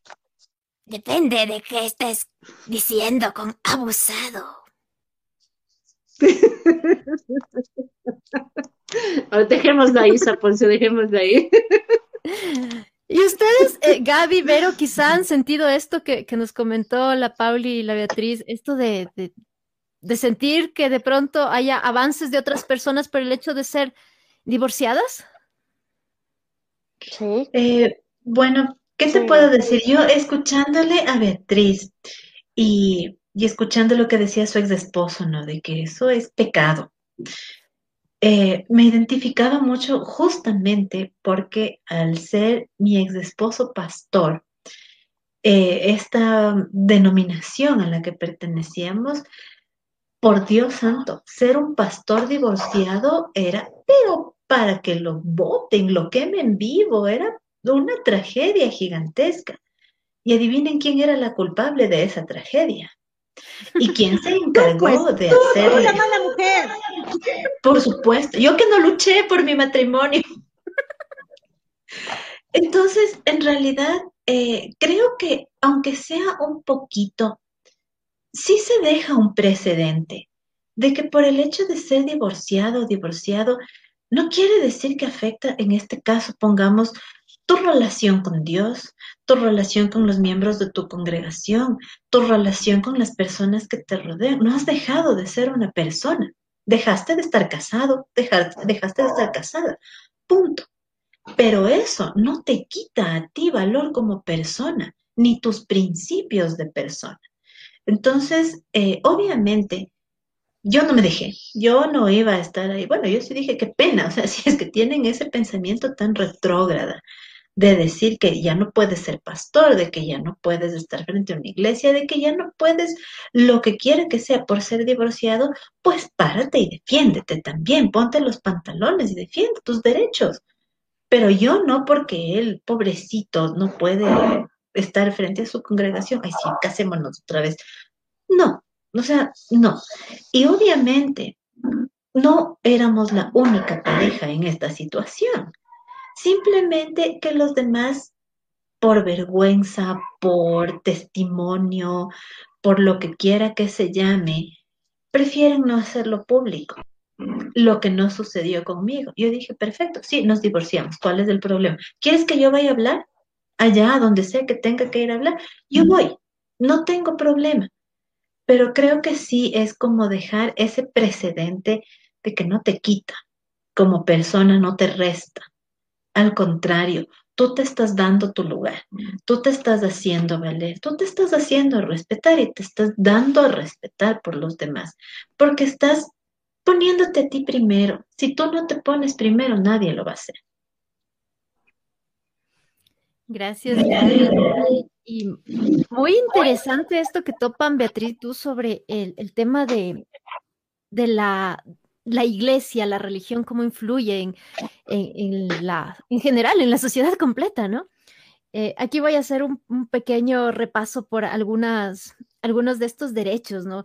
Empecemos por el código Hammurabi, que con lo antiguo que es, lo milenario que es, em, tres mil años antes de Cristo, ya, ya rescataba el tema de la posibilidad de divorciarse eh, en ciertas circunstancias.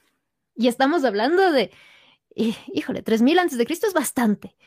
Eh, sin embargo, luego eh, Roma, eh, perdón, empecemos por Grecia, y bueno, y que luego deriva en Roma, ellos sí empezaron con este derecho romano en el que no había la posibilidad de divorciarse y esto fue evolucionando porque lógicamente se dieron cuenta de la barrabasada que era obligar a la gente a mantenerse junta y, pues fueron dando más derechos a, las personas para poder retomar su vida. Sin embargo, la Iglesia Católica toma, eh, bueno, la Biblia en general, eso que en el Antiguo Testamento, en, más bien cuando hablamos del éxodo judío, ellos sí podían acceder a esto, a este derecho, igual con muchas restricciones, solamente en ciertas circunstancias y casi siempre cuando era el hombre el que repudiaba a la mujer, ¿no? Sin embargo, ya cuando se vuelve Iglesia Católica, cuando se aumenta el, Nuevo Testamento a la Torah, em, vemos que hay esta, este, este, esta imposibilidad que dura hasta ahora. El, tema de la Iglesia Católica y que la Beatriz nos, contaba que era más fácil ser apóstata que, que a le, aprueben un divorcio. Y, y esto ha calado tanto en nuestra sociedad que es en realidad, eh, considero yo, uno de los grandes problemas por los cuales a las mujeres les ha costado tanto, tanto acceder a estos derechos. Y tanto así que en América Latina recién a finales del siglo XIX empiezan a, darles derechos a las mujeres. Y si no estoy mal, creo que es Costa Rica quien empieza a, permitir eh, el divorcio y ciertos derechos y demás. Y así lentamente y muy lentamente, porque casi que llega hasta nuestros días de estas luchas por los, por, ir adquiriendo derechos, sobre todo para las mujeres, porque aun cuando estaban, eh, ya bueno, te dejan divorciarte, eh, tampoco es que tenías tú mayor derecho sobre los bienes, sobre, em, de, en fin, todo lo que significa estar casado, sobre los hijos, sobre las decisiones que se podían tomar, ¿no? Y Ecuador tampoco es que fue ah, alguien que nos permitió derechos, ¿no? Y estamos hasta 1970 en que o sea, en 1970 mm, ya estábamos cerquita de nacer nosotras, ¿no? Y, recién ahí, es que ya se le permitió a la mujer tener potestad sobre sus bienes materiales. Entonces, e, el, tema de acceder a al divorcio y el tema de acceso a derechos también ha sido una lucha muy, muy, muy fuerte y muy importante, porque no es solo cuestión de que ya no quiero estar con esta persona y se acabó esta relación. Eso atrás de eso hay muchísimas circunstancias que requieren del, de, bueno, que han requerido de toda esta lucha, de, de esto, de, estar mostrando a la sociedad las grandes diferencias que habían y que siguen habiendo entre hombres y, mujeres. Y el, y el tema de acceder a que, bueno, y bueno, no puedo quedarme así sin nada más y yo también he trabajado por esta relación, no solamente en el tema económico, ¿no? Porque aún muchas mujeres les detiene el, asunto de que no me divorcio porque dependo económicamente, eh, pero y todo el trabajo que se hace en la casa, eso no merece ser reconocido y la crianza de los hijos no merece ser reconocida.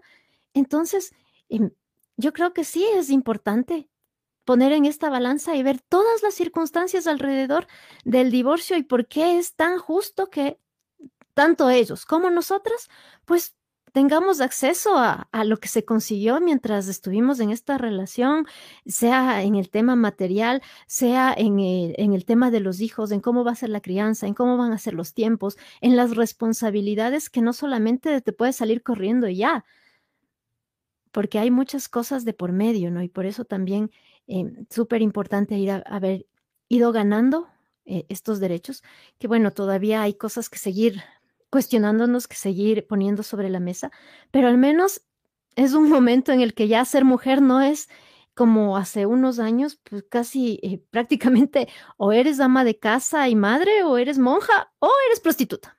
En fin, al menos ahora tenemos eh, otras posibilidades y, y también el divorcio puede ser la gran puerta que que necesitas abrir para acceder a esas posibilidades, para acceder a, ciertas metas que estaban ahí detenidas, como, como hemos escuchado esta noche. Y bueno, Beatriz otra vez se nos desconectó, pero nos había dejado algunos mensajes y los voy a leer también junto con los mensajes que nos han llegado esta noche. Voy a empezar por los que nos dejaron aquí. Nos mandan saludos. También Antonella Proaña nos dice, hola queridas, les mando un abrazo enorme. Super Pauli in the house. Eh, Sol Vuele, un abrazo para Sol también, que siempre nos acompaña. Nos dice buenas noches a todos, un gusto escucharlas como siempre. J2711 Gamer nos dice por fin, gracias J, para nosotros también es un gusto estar aquí. Diana Segura nos dice, es increíble y nosotras pensamos que dejar de ser y hacer lo que nos gusta es lo correcto porque así ellos son felices. Un abrazo inmenso, gracias por compartir sus experiencias. Alexandra Páez nos dice, cuando al fin me divorcié, mi tía dejó de hablarme durante un año.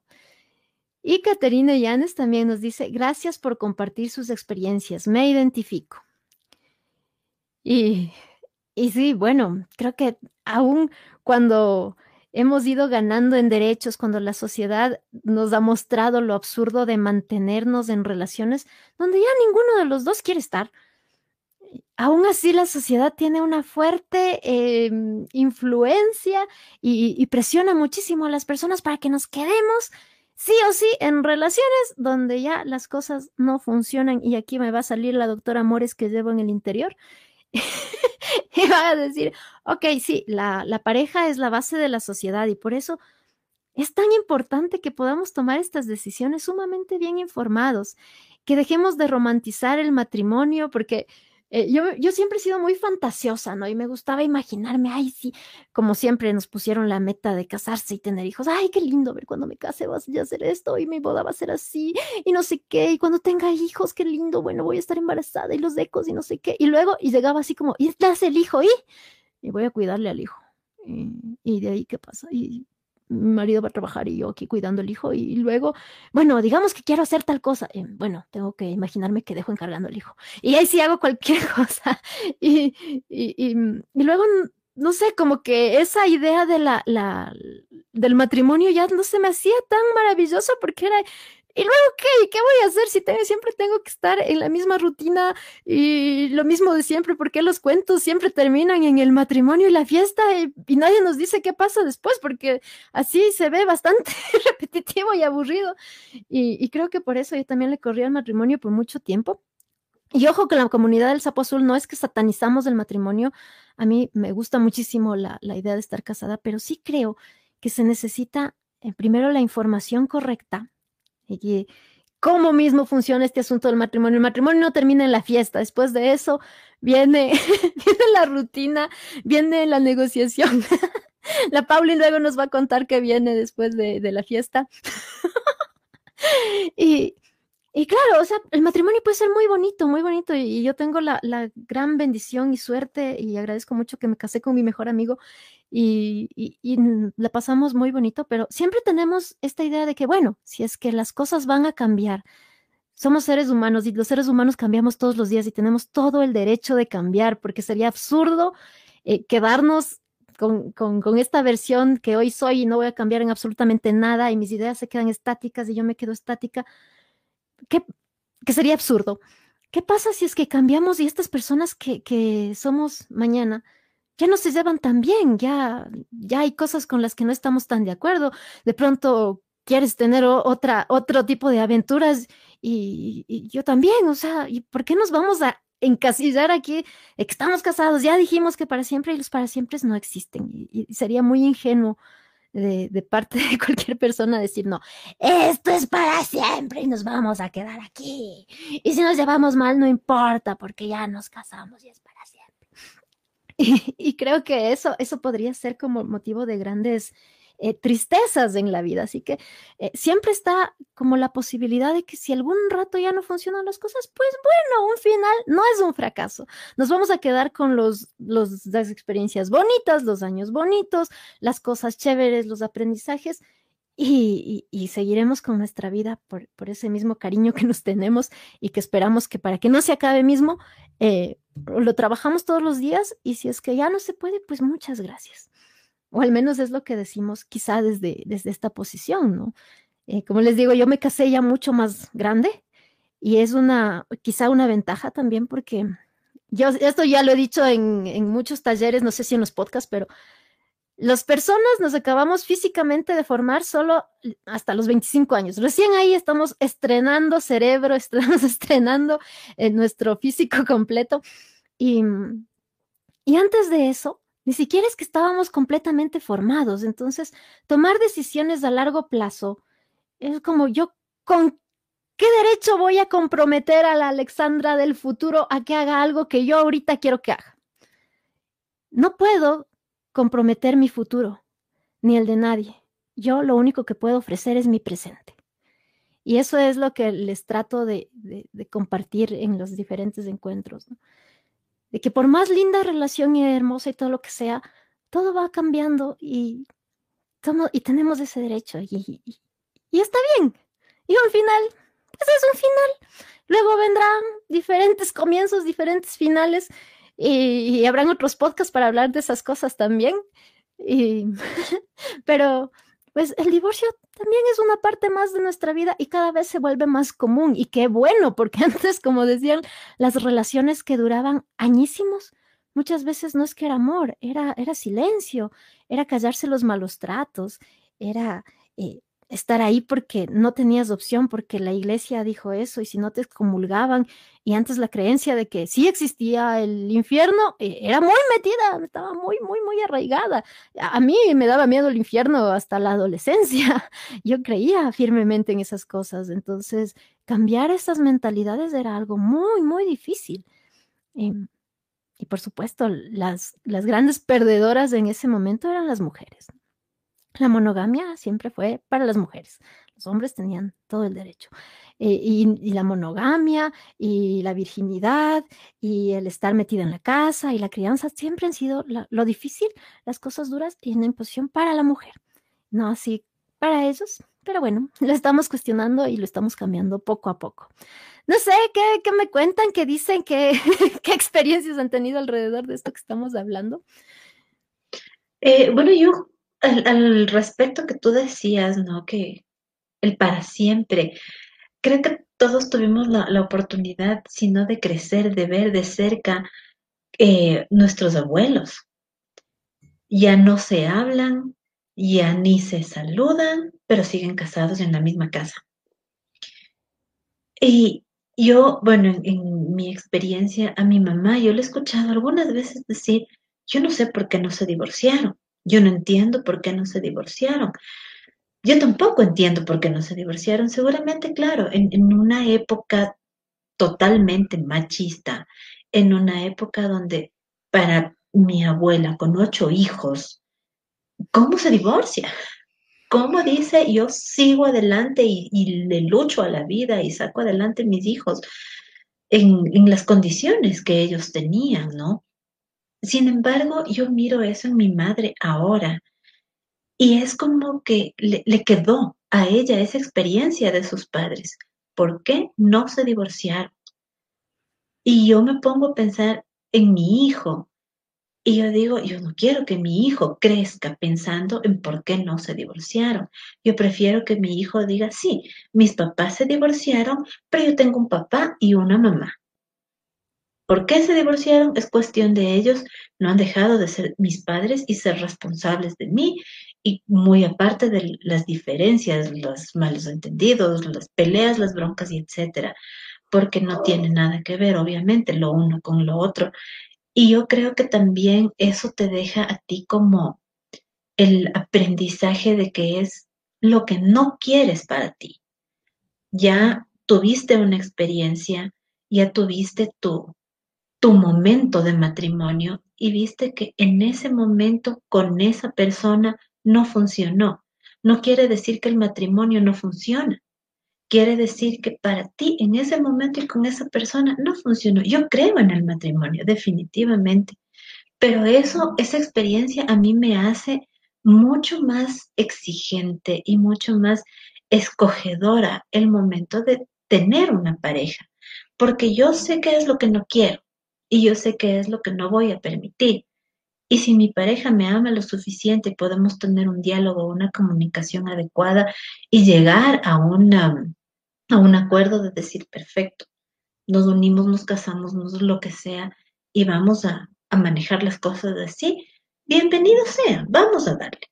Pero si no, en realidad, como creo que ha sido el, um, e, el tema en este momento, no es un fracaso, al contrario, eso yo veo que nos ha dado el impulso para demostrarnos primero a nosotros mismos que no dependemos de nadie y que somos capaces de seguir adelante por nosotros, por nuestros hijos, porque lo que veo es que todas tenemos eso en común, ¿no? No somos divorciadas sin hijos, sino divorciadas con hijos. Y eso es un empuje para demostrarles incluso a ellos de que no se acabó la vida, se acabó una época, se acabó ese momento y empezó otro, diferente, que nos traerá un nuevo aprendizaje. Aprende Aprendamos a Poncio. Pauli Vero. Eh, bueno, eh, Claro, eso de, de romper el ciclo es lo importante, creo yo. Ese ciclo de esa estructura que nos han dicho que, que tenemos que fijarnos en el ejemplo de nuestros abuelos o nuestros padres. Pero como decía Gaby, ¿pero qué ejemplo? Ya cuando uno ha pasado algo, comienza como que, no sé si opinen lo mismo, tiene un sexto sentido en relaciones ajenas, porque se ve reflejado o, se, o más o menos te das cuenta de lo que puede ser o de, por, o de lo que puede llegar a pasar. Y ese silencio que muchas de nuestras madres o abuelas lo llevan es también ese miedo, esa violencia, que quizás no ha sido un golpe, quizás no ha sido un, un insulto, quizás ha sido esa violencia en silencio, de verse en una jaula, en una jaula y, que sus sueños se, quedaron, se, ni siquiera se pospusieron, sino que se, se vieron por completo destruidos, porque es, normalmente para el hombre siempre es más fácil, ya que tiene alguien que cuide la casa, que cuide a los niños, a las niñas, y ellos sí normalmente llegan a tener una, un mejor desarrollo profesional, porque obviamente estamos nosotras al cuidado de, la casa y de los miembros de la familia. Y esas son las grandes injusticias que tenemos que ir cambiando, porque el trabajo del hogar, que es lo que dice, decía Ale, ser ama de casa es un trabajo. Es un trabajo muy desgastante, que yo me di cuenta después de trabajar en oficina, fui a ser ama de casa y dije, aquí trabajo el doble y no me pagan, no me dan vacaciones, no me dan décimo, prefiero irme a la oficina, pero obviamente no tenía con quién dejarlo a mi hijo y, y lo asumí el rol con mucho amor, porque dije, bueno, ahora es tiempo de dejar a un lado el, mi yo para cuidar de esa vida que yo decidí traer al mundo. Y, y yo valoro mucho ahora en estos, como dice Ale, siempre en estos encuentros, en estos talleres que dicen, no, es que yo soy ama de casa. Y, yo siempre decir, usted trabaja más que muchos oficinistas, y con respeto a las oficinistas. Eh, el trabajo de amas de casa es 24/7 y aparte es multitasking porque somos enfermeras, psicólogas, cocineras, eh, encargadas de la, de la, limpieza del hogar, eh, científicas, profesoras, o sea, somos de todo. Eh, ahora en la virtualidad, imagínense, a veces eh, hemos, tenido que reaprender la educación para, para aprender junto a nuestros hijos de una manera más didáctica, una, enseñanza con amor. Y creo que eso también eh, es lo importante de, de no, no, dejar que nos estigmaticen a las mujeres divorciadas. Porque primero no somos las más fáciles, creo que somos más difíciles, porque ya, ya sabemos por dónde va. Ya no nos comen el cuento, como podrían decir. Eh, ya tenemos ese, esa intuición de lo que es lo que no vamos a permitir o lo que no vamos a dejar pasar. Que creo que siempre hay señales que nos dan, pero a veces eh, ese encuentro químico que le dicen que es amor nos, nos ciega, nos ciega y no nos permite ver la realidad. Pero creo que eso es importante, eh, saber lo que es lo que queremos, lo que no queremos y, y encontrarnos, eh, encontrarnos en, entre nosotras, en estos círculos de mujeres que es muy importante, que a veces no lo encontramos en las familias, porque como decía Gaby, en mi familia siempre me decía, ¿por qué te divorciaste? Yo también, si pongo a sintetizar mi historia de seis años, no termino en una noche. Yo me ya cansada de escribir el, mi monólogo, le decía, porque era lo mejor. Y qué difícil es llegar a esa conclusión de decir, era lo mejor. Y, y también quería compartirles que en mi caso ahora me llevo mejor con el papá de mi hijo. Porque eso de, de creo que haber perdido el poder que le da un papel y de llevar mi, su nombre, mi cédula y decir, eres mi esposa, eh, tengo derecho sobre ti. Es importante porque ahora sabe lo que yo fui capaz de hacer. Y siempre me dice, no, yo tengo que ir con cuidado porque usted sí me mete preso. Entonces, eh, varias veces me lo dice. No, usted es capaz, usted ahorita el patrullero llama. Entonces, eh, eso es lo que uno descubre en el camino y lo que uno lastimosamente tenemos que darnos a respetar, porque no nos inculcan respetar a, nuestra, a nuestros hermanos, a nuestra comunidad. Tienen que enseñar a respetar al resto desde vivencias de, dolor. Entonces, ahora me llevo mejor y, tratamos de que de tratar de, llevarnos bien también por la crianza en paz de mi hijo, porque creo que lo importante de traer vidas al mundo es de que, de que tengan lo que no hemos tenido y no, en lo, y no en lo monetario, no en lo, no en lo, se podría decir en lo tangible, sino en, en esa salud mental, en esa salud, en esa convivencia sana. Eh, y eso, nada más, poco a poco me voy acordando escuchándolos. Pauli. Sí, eh, yo quisiera rescatar justo esto que, que creo que nos han, tenido como bien comidas del cuento, ¿no? De esta idea romántica, eh, de lo que es el amor, eh, que todo va a marchar. ¿Qué, ¿Qué, es lo que viene después de la fiesta, de la mega fiesta? Viene una realidad una realidad en la que hay que pagar gastos, en la que tenemos que ver cómo nos organizamos para los cuidados de los hijos, de organizarnos en la limpieza. Entonces, yo creo que ahí es cuando uno dice, ay Diosito, ¿en qué me metí? ¿En qué me metí? Y, y ese golpe de realidad es fuerte, es fuerte porque recién nos estamos organizando a pesar que, que, uno dice, le conozco bien a mi pareja. No nos conocemos, no nos conocemos porque nunca hemos convivido antes. Entonces, claro, me lanzo como un pato al agua y si logro nadar, bien, pero ¿y si no? Ya estoy en el agua, estoy frita, me ahogué. Entonces, yo creo que hay veces que a las, a, las personas en general nos meten estos miedos, ¿no? Eh, que vamos a estar estigmatizados, que nos va a tocar sacar solos a nuestros hijos, no sé cuánto, que no vamos a lograrlo. Y ese miedo muchas veces yo creo que es lo que no nos hace dar este paso de tomar la decisión, porque yo digo, cuando uno decide cerrar ese ciclo, es una cosa valiente, es una cosa fuerte, y digo, porque uno no es que se divorcia porque, ah, sí, ya, nos va a ir bien. Pero creo que ese miedo es justo porque no quieren que sepan lo fuertes que somos. Porque tal vez a veces decimos por la economía.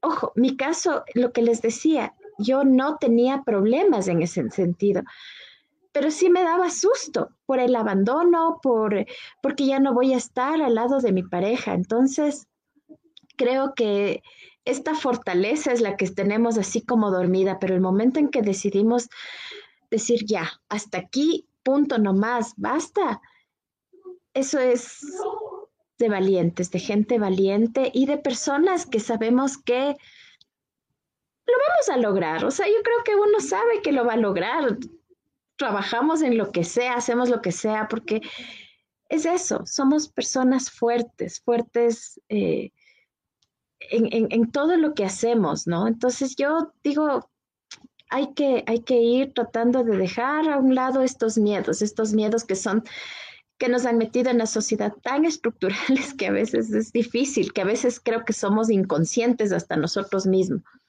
Pero de ahí, fuertes, creo que somos fuertes. Bravo. y creo que es lo más importante, que, somos fuertes y que somos capaces. Y, no solamente frente al divorcio, sino en general en las diferentes situaciones que vamos enfrentando las mujeres y también los hombres. Pero este es un podcast de mujeres feministas, así que me van a perdonar, yo siempre voy a hablar de mujeres aquí. y y sí, tenemos esa fortaleza, esa capacidad de resiliencia y el mismo hecho de que nos han puesto las cosas más difíciles a las mujeres es como que nos ha dado mayor impulso para decir no hay chance, vamos a salir de aquí, vamos a darnos las manos y, y, a, y hacer las luchas, ¿no? En general. Y bueno, yo les había ofrecido leerles la, los mensajes de Beatriz para que no quedarnos con la incógnita de qué pasó con, su relación. Em, bueno, ella nos contaba que estuvo en muchos años insistiéndole a su expareja, que ya, ya no convivían, ya no tenían nada, pero él no quería darle el divorcio hasta que, boom, sus hijas cumplieron 18 años y él de pronto sí quería sacar el divorcio. Entonces, dice, se inicia el proceso de, divorcio justamente porque ya mis hijas tenían la mayoría de edad y él obviamente quería desligarse de algún problema de índole legal y porque de ese modo ya nadie le seguiría un juicio de alimentos. Un granuja el tipo. Que conste que yo no me divorcié. Él se divorció de mí. Y como en ciudades, vivimos en ciudades diferentes, él puso el abogado y todo, yo no pagué nada. Ay, siquiera eso, qué bueno, Beatriz, qué bien. Eh, él me envió el acta de divorcio junto con una carta donde me decía que todavía me amaba y un CD de música romántica. ¡Qué desfachetes! El divorcio jamás debe ponerse como un fracaso y nunca debemos tener miedo al que dirán. Totalmente de acuerdo, completamente, Beatriz, tienes toda la razón como siempre. El que dirán por último es lo de menos. Cada quien tiene que vivir su vida y, enfocarse en, en sus decisiones, no en las decisiones de los demás porque cada quien debería estar buscando su propia felicidad, lo que le haga bien a cada uno. Y si es que a mí me hace bien estar casada o divorciada o lo que sea necesario para encontrar esa estabilidad, ese equilibrio, la felicidad en la vida, está perfecto. Nadie tiene por qué eh, decirnos cómo vivir, con quién vivir. Em, y mucho menos si es que eso está bien, está mal, nuestras decisiones son asunto completamente nuestro y ni siquiera el cura, el pastor o alguna persona que tenga algún poder, eh, porque hasta el jefe a veces viene a decir qué es lo que tienes que hacer con tu vida personal. Así que no, nadie, nadie, absolutamente nadie, ni tus padres, ni tus amigos, ni absolutamente nadie, incluso ni siquiera tus hijos, ¿no? Porque a veces cuando están muy pequeños puedes decir como no, no te divorcies, no te separes y cosas así, pero ese no es un motivo para quedarnos en una relación en la que no funcionan las cosas, porque entre que crezcan viendo a dos personas peleándose, como el caso de nuestros abuelos, que nos contaba la Gaby, o, o que crezcan dos personas viendo que, bueno, que han manejado, han puesto los límites, las reglas, cómo van a, vamos a funcionar, porque ese seguirá siendo un proyecto de la pareja, en este caso ya no son pareja, pero de, esa, de, estas dos personas a, largo plazo, algo de lo que no se van a deslindar jamás. Pero ya que hay una relación romántica de por medio no es necesario para sacar adelante a hijos. Y, como vemos aquí en los casos de Gaby, Paul, Ibero y Beatriz, que ya no está porque su internet hoy decidió conspirar contra nosotros, pero son mujeres que supieron tomar eso como un resorte que las impulse y pues romper con el paradigma este de que, ay, se acaba el mundo, se, se, termina la vida, vamos a tener un gran fracaso, nada que ver. Nada que ver, chicas, pues además que, que el matrimonio fuera de la Iglesia Católica, pues siempre es una posibilidad nuevamente si es que quieren volverse a meter a ese asunto. la Gaby tal vez sí, a la Pauli no le veo nada animada, de la Vero no sé, pero no, ya pasaron por eso. No, yo creo que en realidad te deja una experiencia que no quieres volver a repetir. Yo como digo, yo creo en el matrimonio. Y de hecho, yo no me casé pensando en divorciarme, ¿no? Mi siguiente fiesta va a ser la del divorcio. No, pero creo que pues no todas se nos da. Y lo que yo sí decía es si alguna vez decidimos vivir juntos, casarnos, unirnos o lo que sea, pues hay que dialogar. Pero de ahí a decirles, esperen la invitación para mi boda, creo que lo pensaría bastante, chicas. No, yo sí quedé curadita, ya no, no creo. Yo también, igual, ese es un nuevo trauma. Pero no, es que con lo pasa, y no es por revictimizarnos, pero uno sí queda curado. Y uno se pone, o si está en pareja o estaba en pareja, uno se comienza a decir y, y comienza a decir cómo va a ser esto y no, para repetir la historia mejor. Y esa, no sé, yo aprendí a vivir sola, con mi hijo y con mis perros. Y desaprender eso, sea, ya la cama solo mía, como ver, solo la comparto con mi hijo.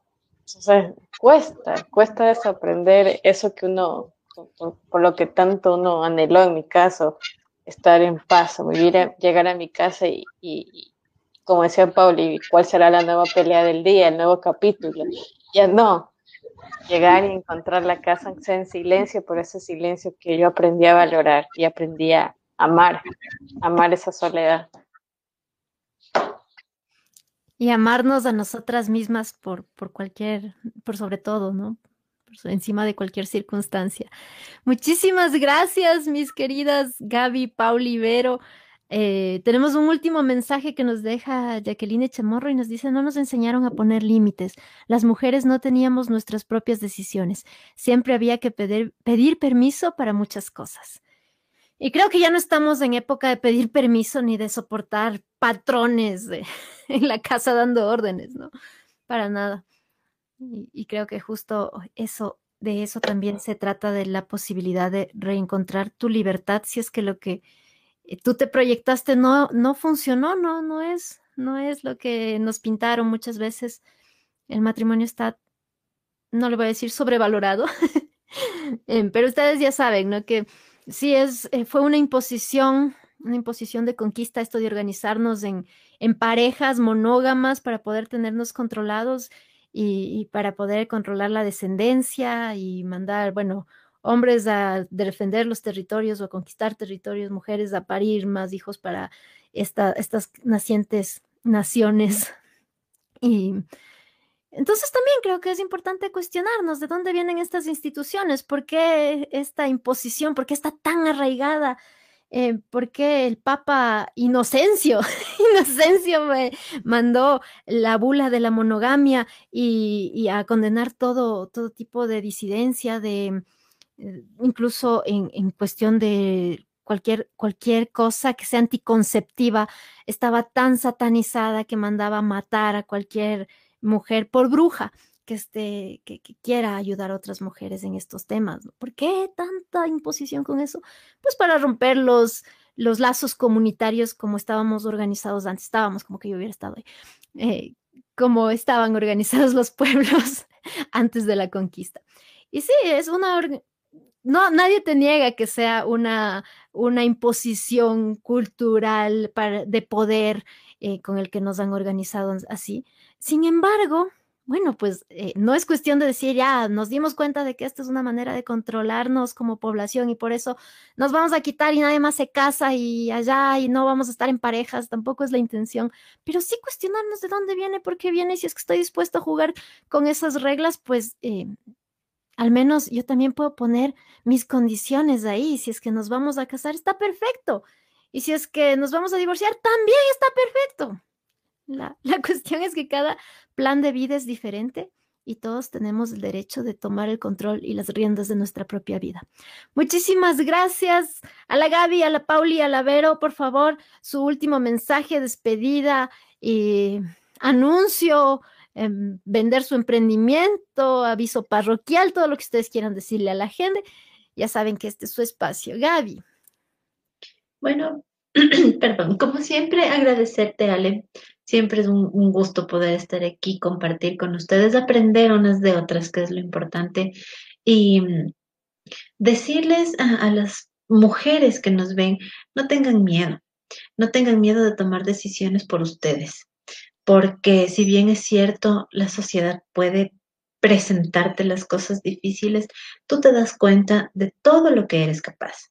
Y, y uno a veces en esas situaciones se arma de valor saca fuerzas de donde no hay y nos demostramos a nosotras mismas que sí, en realidad sí hemos podido.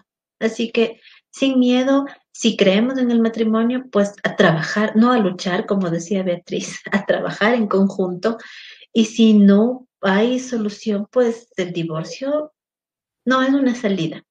Yo, como siempre digo, el divorcio es lo que te da a ti la pauta para seguir adelante contigo mismo. Divorcio de mí, Gaby. Primero casémonos a Poncio. ¡Oh! Aceptó. Pauli.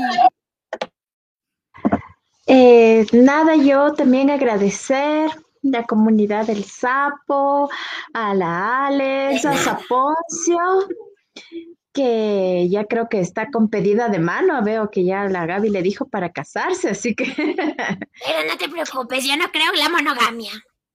ah, no, eso ya no me gustó. no, lo siento, Saponcio, yo sí creo en la monogamia. Oh, qué lástima, Pauli, te pierdes de algo importante. Oh, qué tristeza.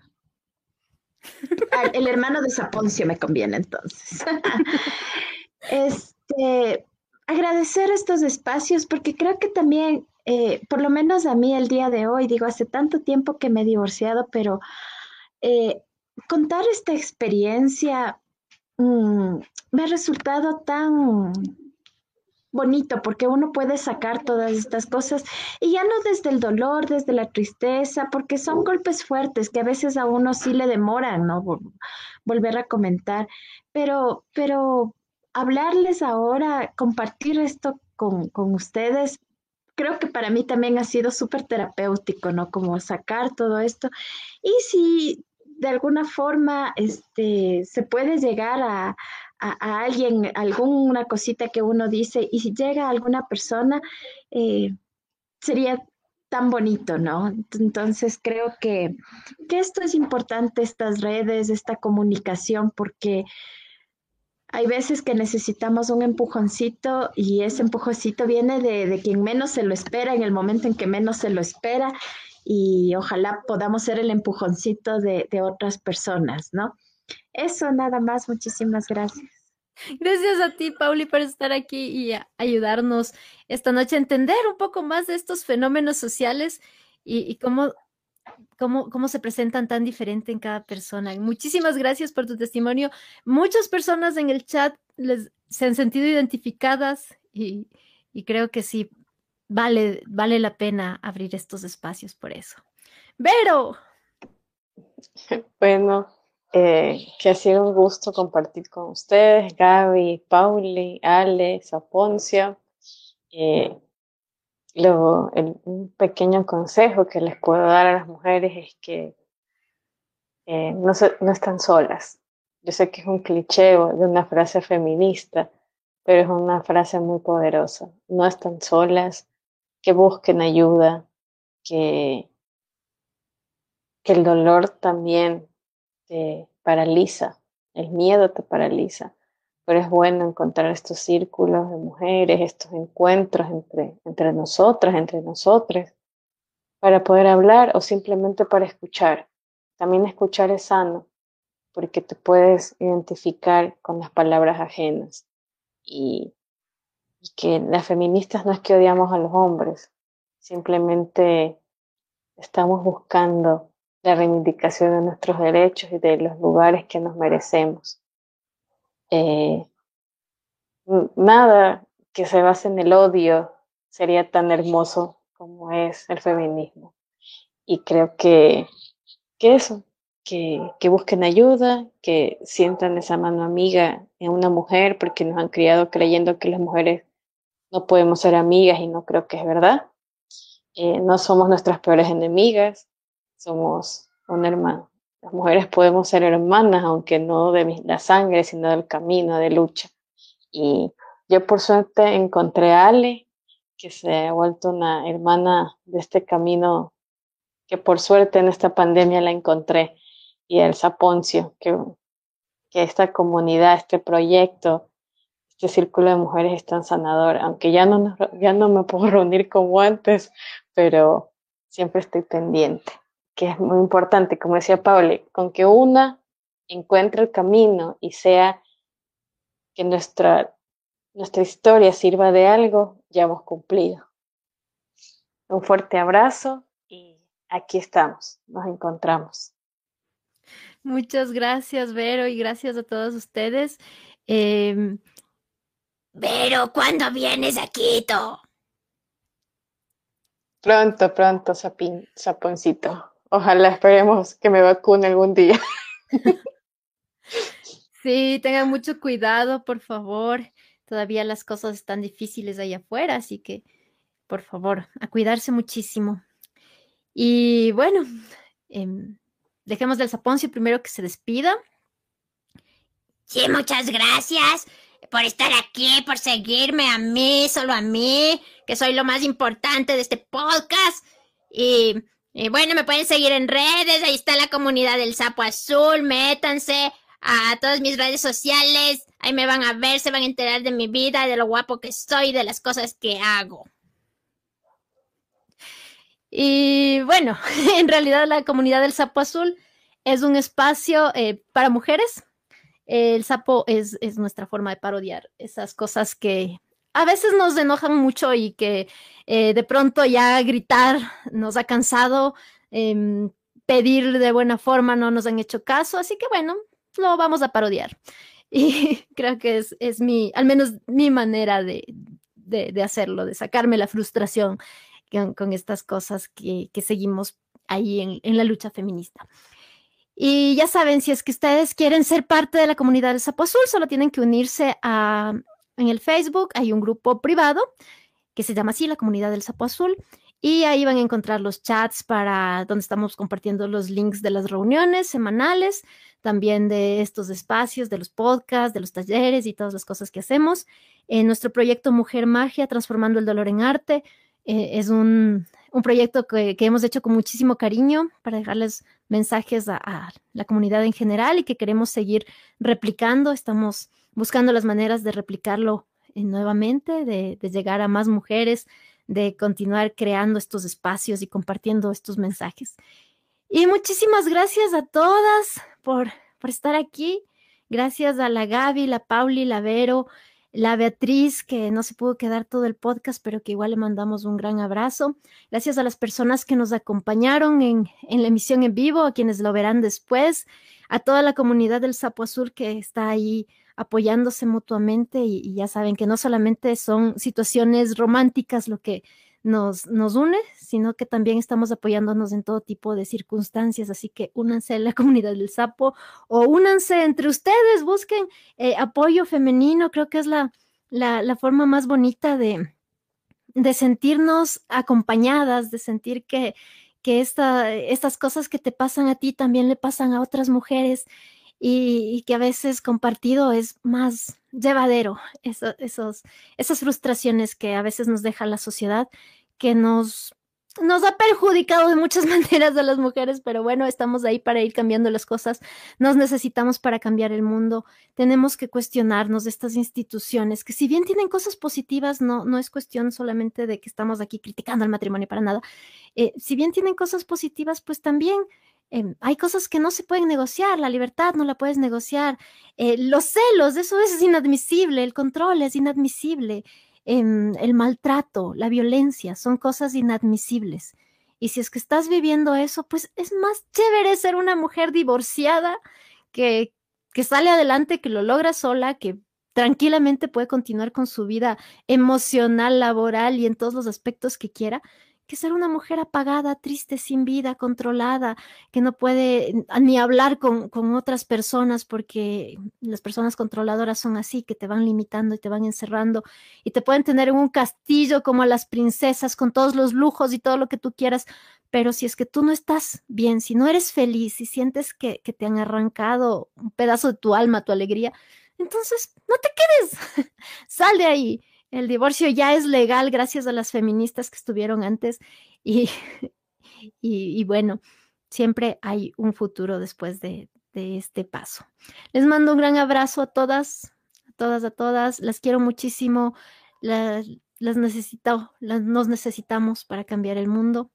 Y nos vemos la próxima semana. Nos vemos este jueves con quienes vengan a la comunidad del sapo. Siempre estamos ahí, aunque estemos poquitas o estemos muchas, siempre estamos ahí únanse quienes necesiten hablar, escuchar eh, o solamente pasar un momento acompañadas.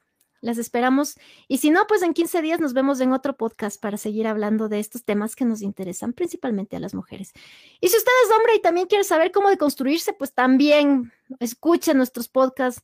Hago una lista de hombres deconstruidos que valen la pena para podérselos pasar a mis amigas que merecen hombres deconstruidos, que merecen hombres chéveres, responsables, que nos traten como iguales, porque no tenemos eh, en realidad motivos para creernos menos que ellos.